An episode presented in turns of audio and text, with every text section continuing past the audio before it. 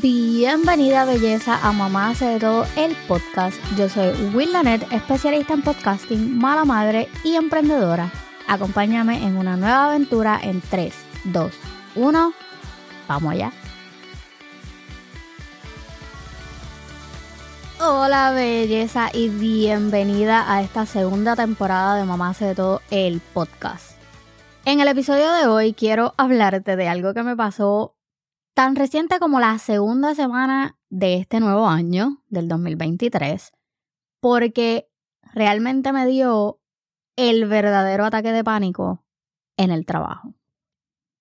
Resulta que esa semana fue la primera semana de clase y el jueves nosotros teníamos que coger un training del programa ¿verdad? De, la, de la unidad donde yo estoy trabajando. Tenemos que coger un training porque esta semana, o sea, el 23 de enero, nosotros empezábamos a hacer testing. So, el training empezaba a las 8 de la mañana. Yo me siento, no me había dado break a desayunar. So, me senté y dije, fantástico, porque el el training máximo puede ser, qué sé yo, dos horas como mucho. Me siento, lo primero que me sacó de carrera fue que durante el winter break yo me había llevado mi bocina. Yo tengo una bocina que yo uso en el salón para prácticamente todo, proyectar a los estudiantes cuando tengo training, qué sé yo, porque mi computadora se escucha bien bajita. Y es un revolú, que pues en algún punto se los enseñaré o les explicaré. Pero no escuchaba prácticamente nada de lo que estaba hablando la persona. La persona que estaba dando el training es bastante rude, es nueva. Y al principio, pues ella dio un montón de instrucciones sobre lo que iba a ser el training. Yo tengo déficit de atención. Mi salón no tiene baño, yo no me podía parar al baño tampoco porque tenía que estar pendiente del training. Y yo no puedo sentarme a solamente escuchar a una persona hablando. Ella dijo que no podíamos hacer ningún tipo de preguntas hasta el final y que con todo y eso al final tenemos que ir a un link y en ese link hacerla. Era un revolú. Ya yo estaba como, me sentía como medio mal. Además de que es mi primera semana de vuelta del winter break, o sea, de dos semanas que tuve de vacaciones, mi cerebro aún se está ajustando a que estoy de vuelta al trabajo.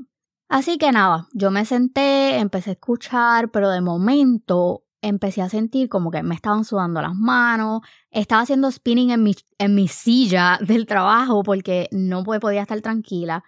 O sea, me sudaron las manos, empecé a mover los pies, como que de momento sentí un calentón y adivinen qué, empecé a llorar y no podía parar de llorar. O sea, fue como que literal, yo sentí en ese momento que mi vida me estaba pasando por el frente. O sea, estos casi 32 años de vida me estaban pasando por el frente. Y empecé a cuestionarme un montón de cosas. O sea, mientras estaba llorando, porque no podía parar de llorar. Hello. So, empecé a hacerme preguntas sobre qué rayos yo estaba haciendo. O sea, yo llevo cinco años trabajando en el distrito escolar es algo que cuando yo empecé a hacerlo, realmente yo amo enseñar. Pero he llegado a la conclusión que ya no amo mi trabajo. Y esto fue como que el, el comienzo, el escuchar todo lo que estaban hablando, todo lo que iba a tener que hacer las próximas semanas y todas esas cosas como que se me juntaron de momento. O sea, me, la primera pregunta que me hice fue, ¿qué rayos estás haciendo con tu vida? vivimos en, en un momento, un momento prácticamente, I don't know, histórico, por decir algo, que realmente estamos viviendo para trabajar. O sea, yo me levanto a las 5 de la mañana, entro a trabajar a las 7, yo salgo a las 2 y media, pero en ese transcurso de las 7 de la mañana a las 2 y media, yo pierdo absolutamente toda mi paciencia con niños que no son míos. So, cuando yo llego a mi casa, ya yo no tengo paciencia para bregar con mis hijos. Y eso te lo puede decir cualquier maestra. Entonces, yo llego a mi casa, gracias a Dios, la mayoría de las veces ya mi esposo cocina temprano, so no me tengo que preocupar por la cocina, pero yo llego a recoger reguero, yo llego a bregar con los nenes, llego a bregar con asignaciones, llego a bregar con mis asignaciones de la universidad, llego a trabajar en las cosas de mamá sé de todo, llego a trabajar cosas del podcast, a trabajar con clientes y prácticamente no tengo vida. Y esa primera pregunta fue, ok, ¿qué es lo que estás haciendo con tu vida? ¿Qué es lo que quieres hacer con tu vida?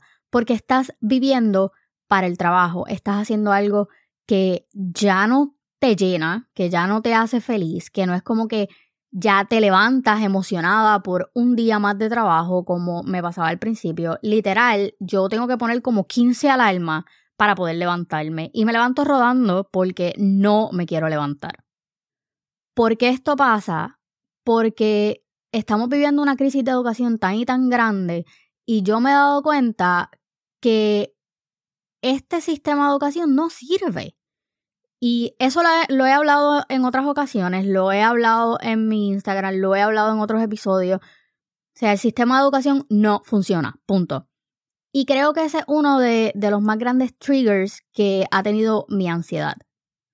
Voy a hablar más a fondo de por qué el sistema no, está funcionando versión actualizada, porque lo hablé en mis primeros episodios del el primer season de Mamá de todo el podcast, pero voy a volver a hablar de eso muy pronto. La cuestión es que yo me siento como que estoy en un círculo todo el tiempo. Me levanto a las 5, entro a trabajar a las 7, salgo a las 2 y media, llego a mi casa a trabajar con mis cosas de mamá sé de todo, llego a bregar con los nenes. Prácticamente yo tengo que poner las cosas en orden de prioridades. So, a veces no me da tiempo a trabajar mi emprendimiento como yo quiero porque necesito bregar con los nenes, necesito hacer asignaciones, necesito recoger la casa, necesito hacer, hacer 20 cosas que el tiempo no me da. Entonces, ¿qué pasa? Me acuesto tardísimo, casi no estoy durmiendo, me está volviendo a dar ansiedad y no estoy haciendo nada. Yo me grabé en ese momento que estaba llorando, me grabé y luego me grabé haciendo un video de cómo yo me sentía en ese momento. Se los voy a, poner en alguno de estos días porque creo que es algo que ustedes necesitan escuchar. Prácticamente hablo en el video del sistema de educación y por qué me siento de esa manera en ese momento. Eh, pero la cuestión es que, no sé si ustedes vieron, yo subí en mi Instagram hace poco un reel hablando de una idea que yo tenía en mi vision board hace como dos años. Y este año fue que recién como que empecé a investigar más y todo eso, que era lo del RB. El RB aquí es una casa rodante, pero es una casa rodante de las que se guían o de las que se enganchan en la guagua, no es como un mobile home, son dos cosas diferentes. Pero siempre he tenido esa ilusión de como que montarme en un mobile home, darle homeschool a mis hijos, porque siempre he dicho que tengo alma de mamá homeschooler, y arrancar por ahí para abajo y pues que explorar, que sea lo que Dios quiera. Pero obviamente aquí hay unas responsabilidades y mi esposo está bien claro de eso y él es el que como que me, me tiene, es mi, mi soga tierra. Como que hello, no podemos hacerlo.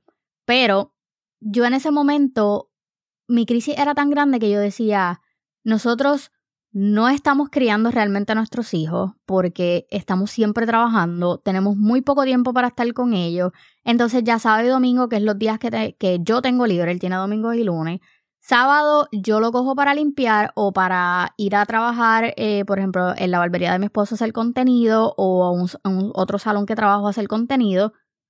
Ahora tengo clase también los sábados, so no es realmente libre. Y el domingo, que es que estamos libres los dos, es bien difícil poder levantarnos a hacer algo con los nenes porque estamos agotados. Entonces, realmente, en este momento de nuestra vida, estamos viviendo. O sea, estamos disfrutando todo eso que hemos cosechado, porque gracias a Dios, no es que nos estamos muriendo de hambre, estamos bien pero realmente estamos disfrutando de eso o hasta qué punto estamos sacrificando para poder estar bien. O sea, yo sentía tantas cosas en ese momento y tenía en mi cabeza como que esta confusión tan grande de que estaba desperdiciando mi vida, de que ya no, no me sentía feliz con lo que estaba haciendo, de que no tenía la oportunidad de poder estar con mis hijos, de que prácticamente no veo a mi esposo durante la semana, aunque realmente yo, nosotros tenemos una relación bien linda, pero, o sea, ¿por qué? ¿Por qué tiene que ser de esa manera? O sea, ¿por qué en esta sociedad que vivimos tenemos que vivir para trabajar y poder estar bien, porque si no, prácticamente no puedes hacer nada. Entonces te matas trabajando para vivir en una casa que realmente no puedes vivir porque solamente llegas a dormir. O sea, fueron tantas y tantas cosas. Entonces yo le escribo a mi esposo porque eh, cuando fuimos a ver al, el RV, yo quedé súper emocionada y los nenes también. Entonces le digo, Luis, ¿qué tú crees si dejamos todo, o sea, dejamos de nos vamos de, la casa, guardamos ese dinero para comprar una casa, o sea, ese, es el, el enganche, pero de eso también les voy a hablar ya mismo. Y simple y sencillamente nos, nos vamos, no sé. Entonces es como que, Willaney, pero ¿por qué vamos a hacer eso? Y empezó a darme la terapia, entonces yo más me ponía como que histérica y llegué a la conclusión de que yo no quiero comprar casa. O sea, por qué. Y no sé si, si me van a entender, pero realmente en este momento no es un buen mercado comprar casa ahora. O sea, no estamos en un buen mercado para comprar casas en este momento. Pero vamos a comprar una casa que no vamos a poder vivir. Eso era todo lo que yo tenía metido en mi cabeza. Y nada, 20 mil cosas más. El punto es que cuando me logré calmar, empecé a pensar cómo yo podía solucionar todas estas cosas que estaban pasando en mi cabeza. O sea, el que ya no estaba feliz en mi trabajo, el que no podía dedicarle tiempo a mi emprendimiento como yo quiero, el que, no sé, no, no quiero comprar casa, el que me quería mudar, todas esas cosas. Sin dejar atrás lo de la educación, o sea que todavía tengo fe y esperanza de que en algún punto de mi vida voy a poder tener el valor de poder hacer homeschooling entonces, lo primero que empecé a hacer fue un plan para empezar a limpiar mis espacios. La vez que me dio eh, como que la crisis de, de ansiedad en verano el año pasado, fue una de las cosas que más me resultó. Empezar a deshacerme de todas esas cosas que ya no me hacían feliz. Y suena como medio clichoso porque hello, todo el que vio la serie de, Maricondo, pues escuchó que uno tiene que ser agradecido con las cosas que ya no te hacen feliz y whatever. Si no la has visto, vela, es muy buena. Eh, so em, empecé a crear este plan y dije, ok, necesito limpiar mis espacios.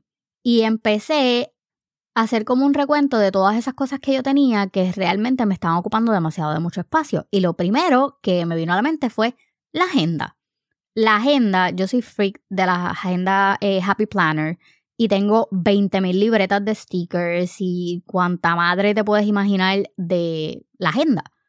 Y es una de las cosas que más me está ocupando espacio. O sea, literal, yo tengo un gavetero con prácticamente la mitad de las gavetas llenas de libretitas de stickers.